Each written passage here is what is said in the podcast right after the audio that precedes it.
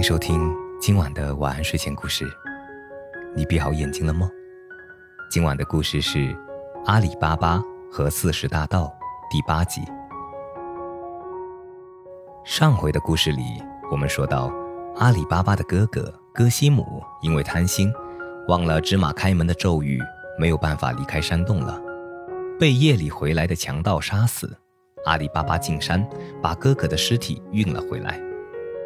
阿里巴巴因为哥哥的死感到很伤心，他离开嫂嫂，找到女仆马尔基娜，与她商量哥哥的后事。做完这一切后，才牵着毛驴回家了。阿里巴巴一走，马尔基娜立刻来到一家药店，装出若无其事的样子，跟老板交谈起来，打听给垂死的病人吃什么药才有效。是谁病入膏肓，要服这种药呢？老板向马尔基娜反问：“我家老爷哥西姆病得厉害，快要死了。这几天他既不能说话，也不能吃东西，所以我们对他的生死已不抱任何希望了。”说完，他带着买来的药回家了。第二天，马尔基娜再到药店去买药，他装着忧愁苦闷的样子，唉声叹气地说：“我担心他连药也吃不下去了。”这会儿怕是已经咽气了。就在马尔基娜买药的同时，阿里巴巴也做好了一切准备。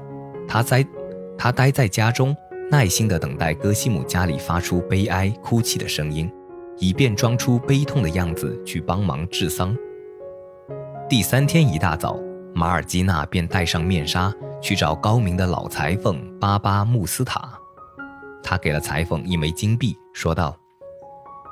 你愿意用一块布蒙住眼睛，然后跟着我上家里一趟吗？巴巴穆斯塔不愿意这样做。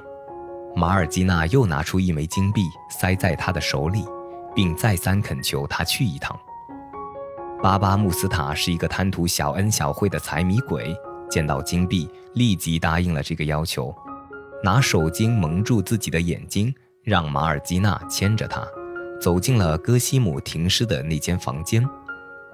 这时，马尔基娜才解掉蒙在巴巴穆斯塔眼睛上的手巾，告诉他：“你把这具尸首按原样拼在一起，缝合起来，然后再比着死人身材的长短，给他缝一套寿衣。